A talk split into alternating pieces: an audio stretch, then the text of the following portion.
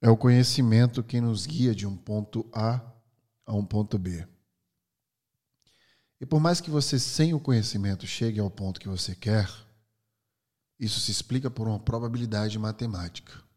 É possível, mas muito mais difícil e improvável. E quando a gente entende que é o conhecimento que forma essa ponte entre onde você está e onde você quer ir, a gente entende, portanto, que o conhecimento nos guia e nos permite, nos empodera a guiar o outro. Portanto, quem detém o conhecimento tem um papel importante e fundamental, um dever, eu diria, social, de conquistar o outro para enxergar o mesmo que você está enxergando. Mais importante que escutar o conhecimento de alguém é entender o porquê que aquele alguém tem aquela perspectiva. E quando discordamos de alguém, muito mais importante do que defendermos nossa perspectiva é entender de onde forjou o pensamento de quem a gente discorda. No No Brain Alguém Cast hoje, nós vamos estabelecer uma relação de compreensão e ação para aquela parte do conhecimento que nos empodera e nos faz guiar o outro. A parte da ação que nos faz abraçar o pensamento do outro e derramar nosso conhecimento para guiá-lo. Ela que vem do latim persuadere, que significa levar a acreditar. Hoje nós vamos desconstruir a persuasão.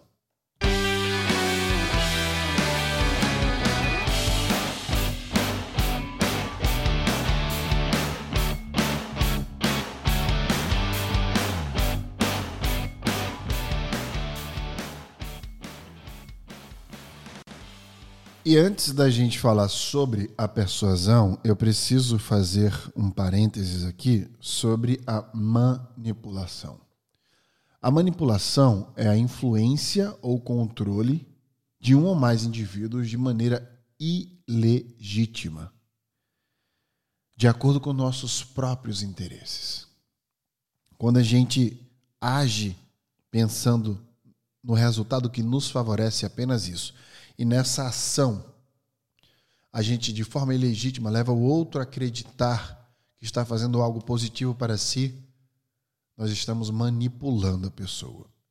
E esse parênteses é importante porque vejo que, mundo afora, existem muitas pessoas manipulando outras achando que estão sendo persuasivas. Eu vejo cursos, podcasts, textos, posts de pessoas descrevendo a persuasão como se fosse uma manipulação.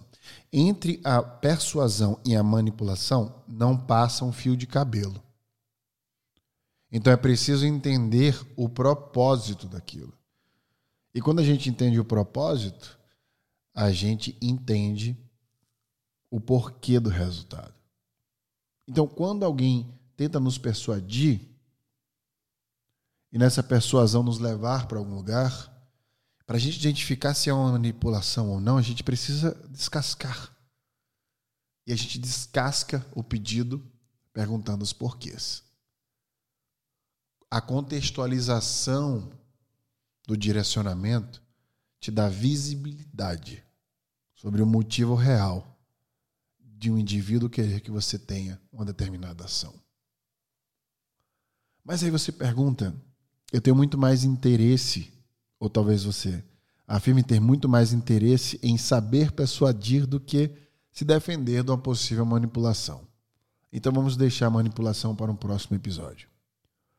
A persuasão que tem o seu, seu melhor conceito, de, com a minha experiência é, de estudos na área, o melhor conceito de persuasão vem da Columbia Business School Inclusive, eles têm um curso sobre isso que eu vou deixar no link para que vocês se cadastrem para receber todos os artigos científicos que eu li para gravar esse podcast, indicações de livros e de cursos também.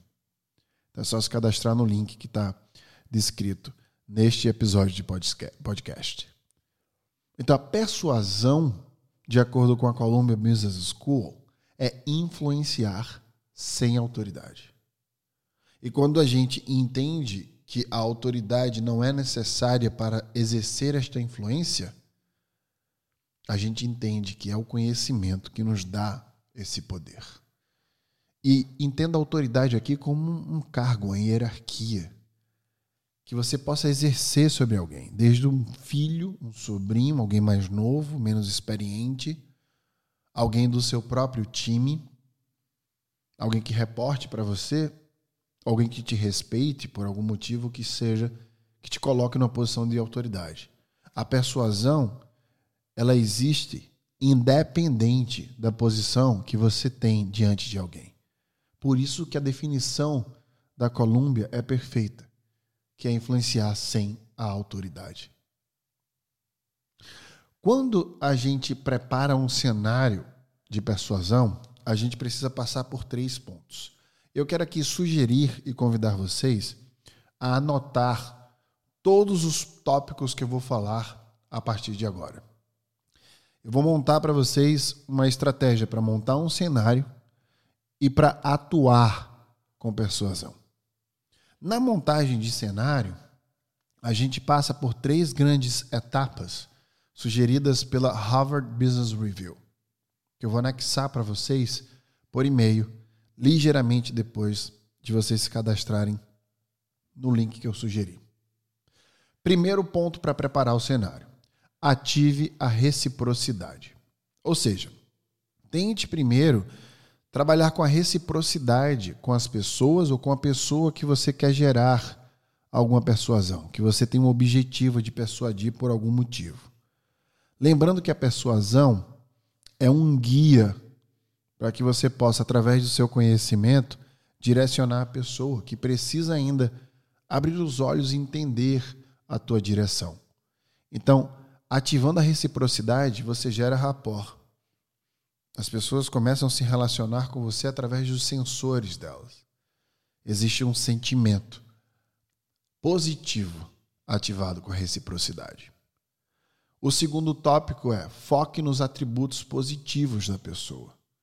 Então, sempre tente, de, de, de forma legítima, legitimar a positividade do lado das pessoas o que, que ela faz muito bem. O que ela.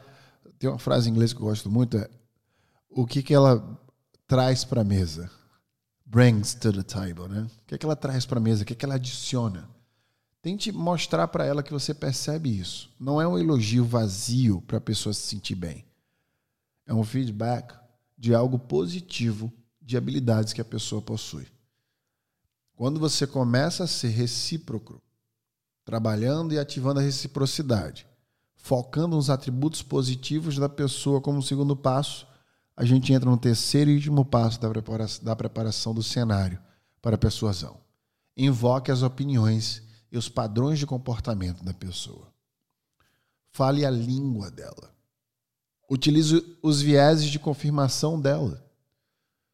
Não é que você vai fingir acreditar no que ela acredita, mas tentar conversar com ela no mesmo entendimento de narrativas que ela utiliza dentro dos seus padrões de comportamento e opiniões, exemplificando com coisas que são peculiares para ela. Quando eu estou no Nordeste, por exemplo, eu utilizo exemplos de comidas e situações nordestinas. Quando eu estou em São Paulo, eu faço o mesmo com São Paulo, no exterior mesmo do lugar que eu esteja falando. Então, é como se você tivesse que customizar o que você vai falar para aquela pessoa numa linguagem dela.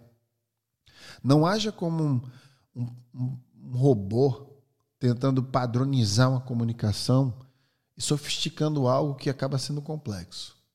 A melhor forma de simplificar uma comunicação é replicando as palavras da própria pessoa que você está falando. E eu uso muito isso quando eu falo.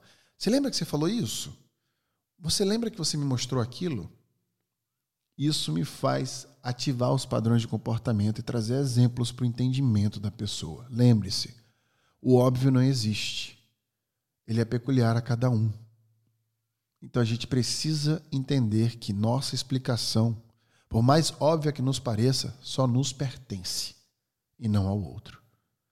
Depois que você prepara esse cenário, a gente entra agora no ambiente de persuasão.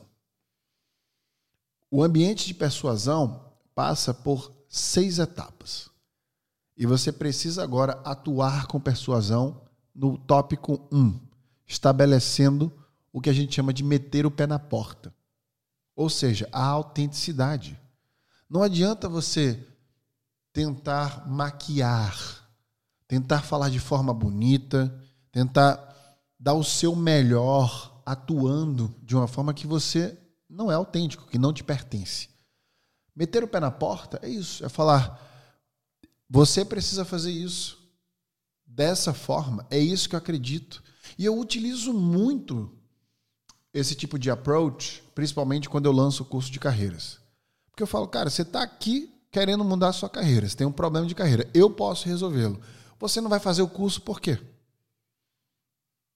Quando é que você vai, até quando você vai aceitar esse tipo de conduta que as pessoas têm com você? Eu estou te dando uma oportunidade. Então, quando a gente é autêntico, mostra segurança naquela autenticidade, as pessoas tendem a engajar. Então, ao invés de enxergar aquilo como uma possível arrogância ou até uma ignorância, elas entendem que você está sendo autêntico, que é o teu jeito ali. E que você está ligeiramente, inclusive, tão convencido que chega a ser cansativo ter que convencer alguém de fazer alguma coisa. E daí você mete o pé na porta. Cria uma necessidade. E eu dizia em outro podcast sobre inovação, né, que a necessidade é a mãe da inovação, mas se você não achar uma necessidade, como é que você cria ela? É só você olhar para os problemas que existem acerca é, do que você, da narrativa que você quer construir. Quais são os problemas que você quer resolver? É assim que se acha uma necessidade. Wesley não conseguiu uma necessidade. Então vamos trabalhar pelo medo. Se a pessoa não conseguir executar aquilo, o que pode acontecer que talvez ela não queira que aconteça. Então dê essa visibilidade à pessoa. É como se você atuasse como uma, uma proteção, já que o medo é um estímulo de proteção processado pela amígdala reptiliana. Quando a gente vê uma cobra, quando a gente vê alguma situação de perigo, a gente é estimulado a fuga ou a defesa. Então você pode atuar como alguém que esteja mostrando essa perspectiva à pessoa, criando a necessidade. Três, mostre provas sociais. Eu adoro essa parte porque nós somos mamíferos, né? eu falo isso direto, nós vivemos em bando. Então, quando a gente mostra pessoas, outras, outros times que fizeram o mesmo, outros exemplos de outras empresas, é muito mais forte de qualquer que qualquer dado que você possa apresentar. A prova social exerce força maior sobre os mamíferos. Sabe a famosa frase, a grama do vizinho é sempre mais verde? É por isso, é a prova social. Você não consegue enxergar o que você tem. Você fica tão cego buscando né, o, o, o outro que você não se enxerga. Então, por isso que a gente precisa mostrar para as pessoas: olha só, o que está acontecendo ali. É por este motivo, veja, veja isso. É para lá que nós vamos. É desse jeito que vai acontecer. O próximo passo é criar um cenário atual versus um cenário ideal. Steve Jobs faz muito bem isso quando ele lança o primeiro iPhone. Ele, ele mostra um mundo que vivemos, depois ele mostra um mundo ideal, depois lança o iPhone que está acima de um mundo ideal que ele criou sobre o mundo que vivemos. Inclusive tem um TEDx falando sobre o discurso do Steve Jobs. Então, crie esse cenário comparando o mundo atual versus o mundo ideal dentro da sua narrativa. A história do agora, olha só, se a gente fizer isso agora, é isso que vai acontecer no futuro. Eu ainda quero adicionar aqui que você pode, inclusive, criar uma perninha do se não fizermos, a gente pode ir para esse lugar aqui que é não desejado. E aí você está criando a necessidade, conectando lá com o segundo ponto que eu falei. O quinto ponto é usar uma proposta de valor. Eu adoro esse ponto porque ele traz uma perspectiva de valorização única do que você está propondo. Qual é o ponto da sua proposta que tem um valor para ambos? Isso leva o sexto ponto a existir, que é entender as metas em comum e se posicionar dentro dela. Eu sempre faço isso. Eu sempre fiz isso, eu aprendi isso no Facebook, inclusive. Quais são as common goals, né? as metas que temos em comum, para que eu possa usar as narrativas de: olha só, você está indo para aquela direção, eu também estou e eu posso te ajudar a chegar mais rápido. Para mim, essa é a forma mais rápida de você ganhar a atenção de alguém e conseguir persuadi-las. E conseguir persuadi-la, aliás. É achando uma meta em comum com a proposta que você vai dar à pessoa. O que é que a pessoa quer fazer, ou quer conquistar, ou para onde ela quer ir, que você vai conseguir ajudá-la a conquistar fazendo o que você está sugerindo. Então, ativamos a, a, a preparação do cenário, e depois a atuação da persuasão. Eu quero aqui dar uma dica essencial para que vocês comecem sempre qualquer conversa pelo item de ação, não pelo contexto. Isso faz com que você chame a atenção da pessoa nos primeiros três segundos da conversa. A dica aqui é sempre falar o que você quer da pessoa e depois o porquê. É como se você falasse diretamente, eu preciso que você. E aí você fala o verbo. Faça. Dê. Escreva. Mande. E depois você contextualiza dizendo o porquê daquilo. Dessa forma você ganha a atenção da pessoa. Tem uma história que eu gosto sempre de contar de um médico cirurgião que vai fazer a cirurgia de uma pessoa que acabou de, ser acidentada. E aí a família está esperando na sala de espera o cirurgião faz a cirurgia, depois de seis horas vai para a sala de espera conversar com a família e ele começa falando: a cirurgia foi muito difícil, perdemos muito sangue, o paciente perdeu muito sangue, a gente teve que fazer é, revivê-la duas vezes. E aí começa a contar dificuldade para depois no final falar, mas deu tudo certo, ela vai ficar internada aqui mais três dias só, já pode ir para casa. Quer dizer, por que, que não começou pelo final? Por que, que não começou falando? Que a pessoa está bem, está saudável, está feliz. Querem saber como foi a cirurgia? Não. E, sabe?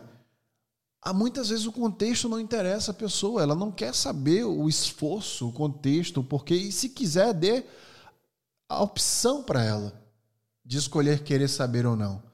Então comece sempre pelo item de ação.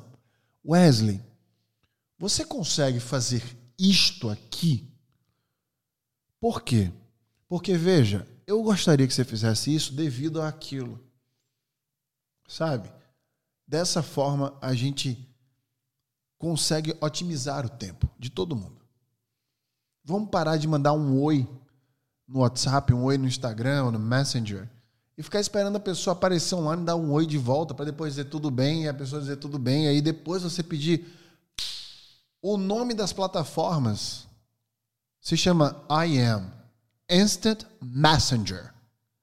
Ou seja, mensagem instantânea. Manda tudo logo, objetivamente. O que, é que você precisa e por quê? E aí a gente estabelece uma comunicação que é mais persuasiva para você conseguir o que você quer. Lembre-se disso. Persuasão é sobre sentir o outro. Sentir seu tempo, respeitar o tempo, sentir seus anseios, seus desejos, seus objetivos e, dentro do que for possível, guiá-lo na direção que acreditamos ser a melhor para todos nós.